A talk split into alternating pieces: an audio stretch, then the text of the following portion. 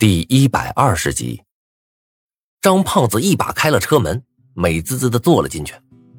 走，我先带你把车开到停车场去。我这才知道，原来张胖子早就在他爹的帮助下考出驾照了。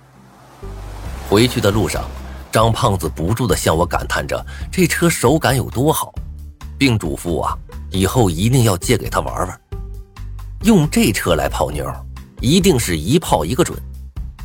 我连连点头，没有反驳。下午，当我回到教室的时候，却发现班里那个男生的尸体已经消失不见了。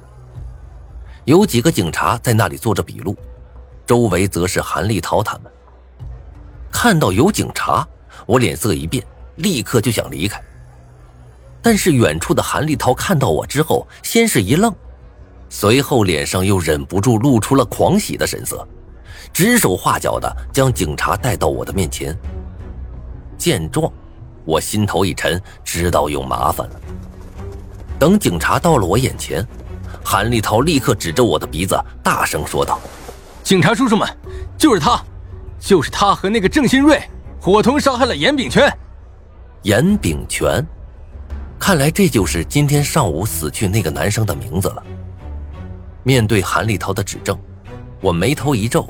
冷声道：“韩立涛，说话是要负责任的，你最好想清楚再跟我说。”这时啊，那两个警察眉头也皱了起来，显然心情不怎么好。韩立涛听了我的话，哈哈大笑起来，有些癫狂的说道：“无名，都什么时候了，你还耍横？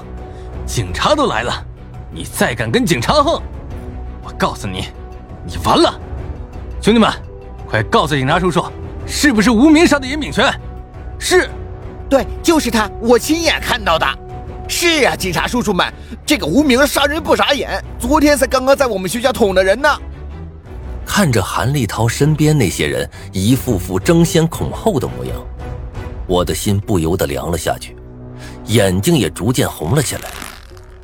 严炳全分明是在众目睽睽之下被郑新瑞杀的。怎么成了我杀的了？这个时候，我的心里仿佛有一头野兽逐渐挣脱了枷锁，在我耳边轻声嘲讽道：“看见了吧，这就是你费尽心思要救的那些人呢！啊，看见了吧，杀吧，把他们全部杀光！”我捏紧了拳头，走到韩立涛面前，一字一顿的说道。你敢不敢拿你父母性命起誓？你刚才说的都是真的。韩立涛眼都没眨，大声说道：“当然，我发誓，我刚才说的一切全部都是真的。如果我说半句假话，就让我全家的人不得好死。”说罢，韩立涛拿目光扫了一下众人，递给他们一个眼神。那些人纷纷会意，犹豫了下，还是纷纷张开了嘴。呃。没错，呃，警察叔叔，我也可以发誓。警察叔叔，这个无名八成有精神病，你们赶紧把他带走吧。那一句句话像是利刃一般刺进我的心里，让我的呼吸都变得有些困难起来。我低吼一声，挥拳朝韩立涛的脸上打去，却被一个警察死死的抱住了。放手！我低声吼道，眼睛死死的盯着韩立涛。韩立涛却像是受到了莫大的惊吓，一脸心有余悸的指着我说道：“啊，您看到了吧？这个无名根本就是个疯子，一言不合就动手。”原本一直做着笔录的警察终于收起了手中的笔，高高扬起了手掌，清脆无比的一巴掌。我愣住了，韩立涛捂着脸，不可思议的说道：“您该不会是近视吧？无名在那边呢。”我打的就是你啊！你口口声声说你班里死了人，那么尸体呢？死者的尸体去哪了？韩立涛面色一滞，喃喃道：“不知道，但是我们班的确是死了人了。我们班的每一个人都可以作证的，不信你问郭策。我谁都不问啊，就问你。来，你接着说，无名为什么杀了严炳全？”韩立涛结结巴巴的说不出话来，豆大的汗珠一滴滴落了下来。我在一旁险些笑出了声。韩立涛这家伙的脑子确实不怎么好，只是想着诬陷我，却没想到要怎么诬陷我，这一下就露出了马脚。良久，他才如梦初醒般大声叫道：“啊，无名和严炳全吵架了！对，就因为这样，无名才怀恨在心，把严炳全给杀了。”警察闻言转头向我问道：“吴明，你告诉我啊，你跟严炳全吵架了吗？”我摇头，老老实实的回答：“没有，我才刚转学没多久，班里人名都叫不起。”他们嘴中说的那个严炳全，我之前一句话都没和他说过。警察满意的点了点头，随后又对着韩立涛厉声喝道：“听见了吗？人家都没和严炳全说过话，怎么可能吵架？你们这是造谣，是谎报案情！我告诉你们啊，这次看你们还小，就不对你们处罚了。要是有下次，哎，你们试试。”韩立涛他们绝望的对视了一眼。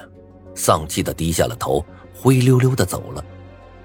看到他们走后，一直搂住我的警察也松开了手，笑眯眯的站在我面前。看到两人脸上的笑，我心中一动，问道：“你们是小敏姐派来的？”两个人中稍微胖一点的点了点头，叹道：“哎呀，无名，你还真和敏姐嘴中说的一样，很聪明啊。”我摇头苦笑。连连摆手，两位大哥啊，就别折煞我了，我哪里算得上聪明啊？你们这次来，是听说了郑新瑞的事儿？一听到郑新瑞这三个字，他们两个脸上的表情顿时变得如同锅底一般。胖警察点了点头，有些担忧的说道：“嗯，不错，郑新瑞重新出现这件事儿，现在局里已经知道了。”上面对此也很是头疼，现在正在考虑办法，可能在接下来的一段时间内，我们没法对你提供帮助了。说到这儿啊，胖警察的脸上闪过一丝愧疚。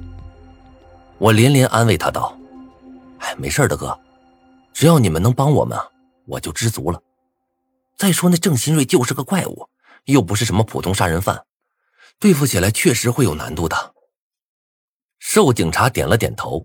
感叹道：“哎呀，是啊，对付人我们有经验，可是对付鬼，那李道长这才下葬没几天呢。”一时间，我们三人面面相觑，心里皆是愁云惨淡。过了许久，胖警察拍了拍我的肩膀，笑着说：“吴明，你也不用太过担心了，天塌下来有个子高的顶着。”我听你明姐说，上面对这件事很重视，已经又请出高人出山，准备来帮助你们破除诅咒了。这段时间你先小心着点尽量让其他人也能活下去。上一次你做的事情，我们已经知道了，大家都很佩服你的勇气。我连声道谢，最后将二人送上了警车。送走他们之后，我的心里罕见的升起了一丝温暖。虽然这些天。我和关小敏的联系逐渐少了，但是他并没有忘记我，相反，他一直在用自己的方式关心着我。这种感觉挺好。待到这丝温暖的感觉下去之后，我径直的朝班里走去，嘴角露出了一丝冷笑。滴水之恩当涌泉相报，断齿之仇必须头颅偿还。韩立涛。你真的惹毛我了！我一脚踹开门，红着眼大吼道：“韩立涛，给我滚出来！”班里人见我一副发狂的模样，顿时噤若寒蝉，不知道我又在发什么疯。被我指名道姓，韩立涛不得不站起身来，强撑着问道：“无名，你要干什么？干什么？”我怒笑一声。走到韩立涛身边，一脚踹在他的肚子上。这一下几乎凝聚了我全部的力气。被踹中后，韩立涛立刻躺倒在地，鼻涕眼泪直流，脸上痛苦不堪。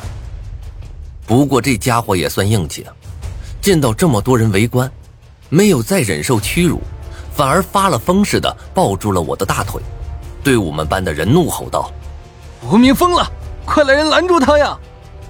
然而周围的同学只是幸灾乐祸的看着他，没有一丝要帮忙的意思。